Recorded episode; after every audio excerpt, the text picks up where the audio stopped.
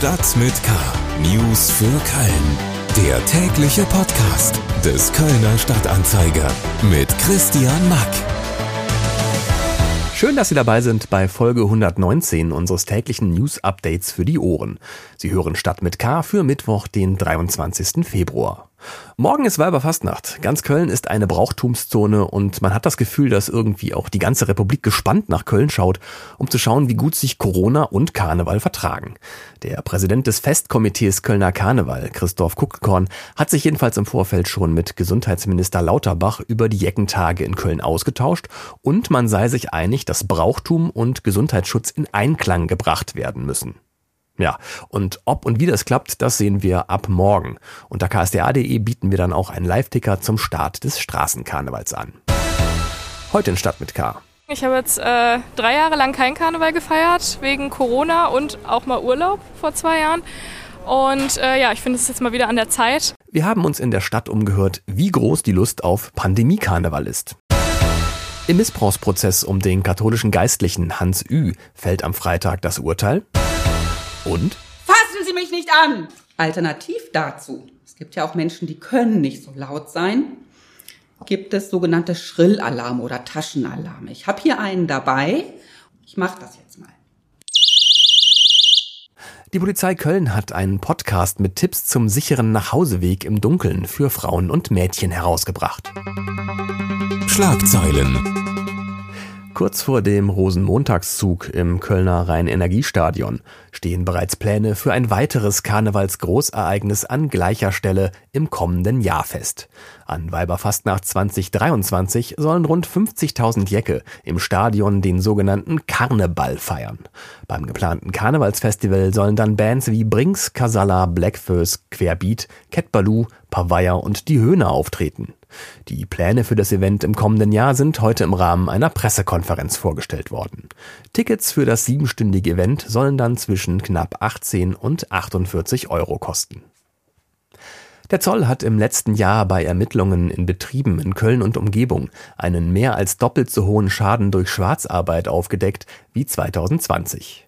Insgesamt liegt die Schadenssumme bei 35 Millionen Euro, heißt es vom Hauptzollamt Köln.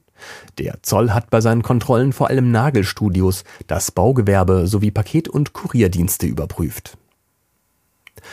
Die Kölner Polizei fahndet mit Videobeweisbildern nach einem circa 35-jährigen Mann, der am Montagnachmittag gegen 16 Uhr am Wiener Platz einen 55-jährigen Mann niedergestochen haben soll. Bei der Auseinandersetzung soll der Angreifer noch mindestens zwei weitere Personen, unter anderem durch Schläge, leicht verletzt haben. Zeugenaussagen zufolge handelt es sich bei dem Gesuchten um einen Mann mit kräftiger Statur, der zur Tatzeit ein schwarz-rot kariertes Hemd, eine dunkle Hose und eine schwarze Jacke getragen haben soll. Ein Foto des Gesuchten finden Sie unter ksda.de und als Link in den Shownotes dieser Episode. Zeugen werden gebeten, sich bei der Kölner Polizei zu melden. Mehr News gibt's auf ksda.de und in der neuen KSDA Nachrichten-App. Hintergründe und Einordnungen zu weiteren spannenden Themen jetzt in etwas ausführlicherer Form. Fastelavend. Morgen beginnt in Köln mit Weiberfastnacht der Straßenkarneval. Viele werden jetzt sagen, endlich! Andere blicken im Hinblick auf Omikron eher mit Sorge darauf. Ein Jahr lang mussten die Jecken in Köln auf Karneval verzichten, jetzt können sie unter Auflage wieder feiern. Aber haben die Kölnerinnen und Kölner nach der langen Corona-Pause überhaupt wieder Bock auf Karneval feiern?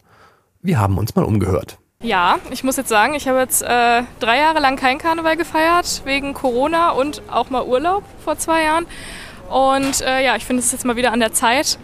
Ja, dann geht es morgen äh, auf die Züricher Straße ein bisschen, ähm, ja, schauen, was da los ist. Ich feiere kein Karneval, weil ich finde diese Enge in Kneipen eh immer total schrecklich zu Corona, gut, würde das nicht gehen, aber irgendwie alle sind betrunken. Ich kann mit Alkohol nicht so viel anfangen. Also äh, Kinder, Karneval, verkleidete Kinder, super, alles andere, nope. Also wir feiern nicht, aber ich gucke mir sehr gern die Menschen, wie sie sich amüsieren. Dass sie Spaß dran haben und so weiter, das macht Freude auch anzuschauen. Ich bin noch nicht so weit, dass ich hier irgendwie Peter Feite machen möchte, High Life. Nee. Also minimal, weil gezwungenermaßen halt alle Freunde feiern und dann ist man auch ungern allein zu Hause, wenn auch die ganze WG weg ist. Und dann feiert man halt irgendwie gezwungenermaßen mit. Ja, ein gemischtes Bild kann man das wohl nennen. Wie viel Bock die Kölnerinnen und Kölner wirklich auf Karneval haben, das sehen wir dann ab morgen. Hier beim Kölner Stadtanzeiger werden wir das natürlich auch auf ksda.de ausgiebig begleiten. Köln. Im Missbrauchsprozess vor dem Kölner Landgericht gegen den katholischen Priester Hans Ü wird am Freitag das Urteil verkündet werden. Bei dem spektakulären Prozess, bei dem unter anderem auch unerwartete neue Zeugen aufgetaucht waren, wird Ü-Missbrauch in 118 Fällen vorgeworfen, darunter 21 Fälle von schwerem sexuellen Missbrauch. Über das Netz zugeschaltet ist mir jetzt KSDA-Chefkorrespondent und Kirchenexperte Joachim Frank. Hallo Joachim. Hallo Christian. Was kommt denn Freitag auf den angeklagten Priester zu? Naja, die Staatsanwaltschaft hat 13 Jahre Haft gefordert. Die Verteidigung hat gesagt, äh, höchstens acht.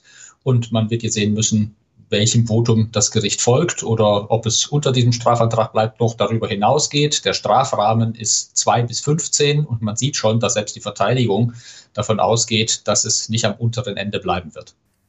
Der Fall Ü ist ja einer von vielen, in denen Geistliche unter Missbrauchsverdacht stehen. Ähm, was unterscheidet denn den Prozess gegen Ü jetzt von anderen Fällen? Ist einer der wenigen, in dem überhaupt mal ein Priester vor Gericht gelandet ist. Viele Fälle aus der Vergangenheit waren ja längst verjährt, als die Anzeigen erfolgt sind, sodass die Täter gar nicht strafrechtlich zur Verantwortung gezogen werden konnten. Das ist jetzt hier anders. Die jüngsten Fälle, die jetzt noch im Prozess aufgetaucht sind, datieren bis ins Jahr 2018. Und dafür muss er sich natürlich äh, vor einem weltlichen Gericht auch mit verantworten. Dazu kommt die Besonderheit, dass der Vorsitzende Richter im Landgericht, Christoph Kaufmann, sehr viel Wert auf die Aufhellung des gesamten Umfelds gelegt hat und damit auch auf die Mitverantwortung der Kirche, also kirchlicher Vorgesetzter, ähm, für die Taten. Warum konnte das immer weitergehen? Warum ist dem eigentlich, wie sich im Prozess herausgestellt hat, über 30, fast 40 Jahre eigentlich nie mal jemand in den Arm gefallen und hat ihn aufgehalten? Hm. Welche Figur hat denn die Kirche in diesem Prozess abgegeben? Also ich würde mal sagen, das ganze System des Versagens und Vertuschens ist in diesem Verfahren exemplarisch zum Ausdruck gekommen. Äh, man hat weggesehen, man hat nicht genau nachgefragt, man hat sich nicht für die Opfer interessiert und das ging ihm bis hinauf in höchste Kreise. Und der Täter hat es geschafft, mit einer Mischung aus Chutzpe, Arroganz, äh, Selbstbewusstsein und, äh, und einem Vertrauenserschleichen eigentlich alle über die Jahrzehnte hinweg zu täuschen einschließlich der kirchlichen Vorgesetzten, die es aber auch offenkundig nicht so genau wissen wollten und dann den Fall auch dann nicht verfolgt haben, als die ersten Taten tatsächlich schon aktenkundig waren und dann bei der Staatsanwaltschaft auf dem Tisch lagen. Wir sind gespannt, wie es ausgeht. KSDA-Kirchenexperte Joachim Frank über den am Freitag vor dem Kölner Landgericht endenden Missbrauchsprozess gegen den katholischen Geistlichen Hans Ü. Der Angeklagte muss dabei mit einer Haftstrafe von bis zu 15 Jahren rechnen. Alle Infos rund um den Prozess finden Sie auf ksda.de. Kriminalität. Angst auf dem Nachhauseweg, allein, im Dunkeln, das Gefühl kennen viele. Sie auch? Herzlich willkommen bei der Polizei Köln zu unserem Podcast Zappenduster und doch sicher unterwegs. So geht ja los der neue Podcast der Kölner Polizei, der sich vor allem an Frauen und Mädchen wendet und Tipps für den sicheren Nachhauseweg gibt. Über das Internet zugeschaltet ist mir jetzt Kriminalhauptkommissarin Nina Bockheiser. Sie ist Expertin im Fachbereich sexualisierte Gewalt bei der Kölner Polizei. Hallo Frau Bockheiser. Guten Tag, Herr Mark. Ähm, warum haben Sie denn bei der Polizei das Format des Podcasts für dieses Thema ausgesucht und warum ist Ihnen das Thema sicherer Nachhauseweg gerade jetzt so wichtig? Den Podcast haben wir gewählt, um vor allem das junge Publikum zu erreichen. Die jetzt anstehenden Karnevalstage sind natürlich immer ein Anlass dafür, nochmal dafür zu sensibilisieren, ähm, nach dem Feiern sich darüber Gedanken zu machen, wie komme ich denn sicher nach Hause. In diesem Fall äh, kommt jetzt noch erschwerend dazu, wir, legen, wir leben bekannterweise seit zwei Jahren in einer Pandemie. Corona-bedingt waren viele Menschen viel mehr zu Hause als draußen unterwegs. Und um es einfach mal so zu sagen, viele haben es verlernt. Feiern, wie verhalte ich mich, was tue ich, damit ich nach dem Feiern, nach einem schönen Abend auch gut nach Hause komme. Und dann gibt es jetzt die, die jungen Menschen, die waren zu Beginn der Pandemie 15, 16 Jahre alt, die kennen das noch gar nicht. Die sind jetzt das erste Mal ähm, in das Feierleben geschickt und ähm, die wissen noch gar nicht genau, was erwartet mich und was ist wichtig, was sollte ich beachten. Und für diese Menschen, für diese jungen Menschen haben wir äh, diese, diese Tipps hier zusammengestellt, die in dem Podcast sehr ausführlich dargestellt sind. Hm. Was können Frauen und Mädchen denn jetzt ganz konkret tun, um nicht selbst auf dem Nachhauseweg in so brenzlige Situationen zu geraten? Also um es vorab zu sagen, hundertprozentigen Schutz gibt es natürlich nicht. Ähm, unsere Präventionstipps sind leider kein Garantieschein dafür, dass mir nichts passiert. Aber so ein paar Punkte, die kann man eigentlich immer aufhören. Ganz wichtig in Sachen Selbstbehauptung ist die Körpersprache. Ein potenzieller Täter, der guckt wirklich im wahrsten Sinne des Wortes nach einem Opfer und, nach, und der braucht keinen Gegner, der braucht keine Gegenwehr. Und wenn ich ausstrahle, dass mit mir nicht zu spaßen ist, dass ich meine Umgebung wahrnehme, dass ich aufmerksam bin und dass ich ausstrahle, dass ich mich zur Wehr setzen werde, dann falle ich möglicherweise schon aus dem Raster eines potenziellen Täters hinaus. Ähm, ein weiterer Punkt ist, ähm, wenn Sie draußen unterwegs sind, seien Sie aufmerksam. Halten Sie Ihre Umgebung im, im Blick, ganz wichtig. Versuchen Sie sich nicht ablenken zu lassen durch ständig aufs Handy schauen, durch Kopfhörer an, weil dann können Sie einfach Gefahren, die sich anbahnen, die können Sie einfach zu spät oder schlimmstenfalls gar nicht mehr wahrnehmen. Versuchen Sie nicht alleine unterwegs zu sein. In Gruppen ist man immer sicherer als alleine. Und dann machen Sie sich einfach schon mal im Vorfeld Gedanken über Ihren Heimweg. Wie komme ich heute nach Hause? Fahre ich mit der Bahn? Muss ich danach zu Fuß gehen? Bestelle ich mir vielleicht doch lieber ein Taxi? Und was für Möglichkeiten gibt es auch immer auf meinem Heimweg, wo ich im Falle einer brenzligen Situation noch Hilfe bekommen könnte? Vorsicht ist natürlich immer gut, aber mal angenommen, die Situation ist eingetreten und ich werde bedroht. Wie sollte man da reagieren?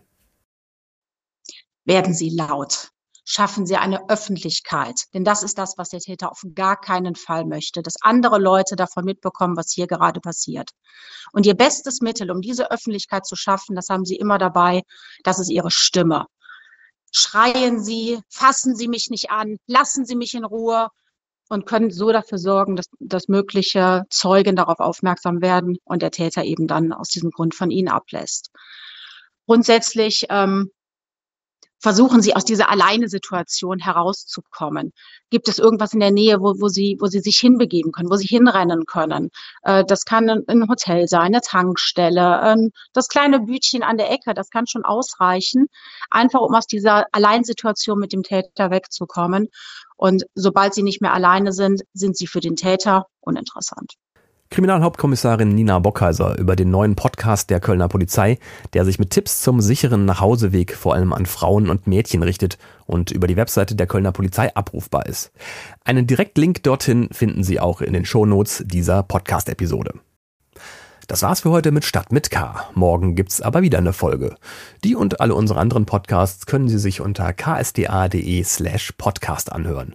Oder auf allen großen Podcast-Plattformen wie Spotify, Apple Podcasts, Google Podcast oder Amazon Music finden und abonnieren. Alle Themen der Sendung finden Sie als Links auch nochmal in den Show Notes dieser Episode. Mein Name ist Christian Mack, bleiben Sie gesund und bis zum nächsten Mal. Stadt mit K. News für Köln. Der tägliche Podcast.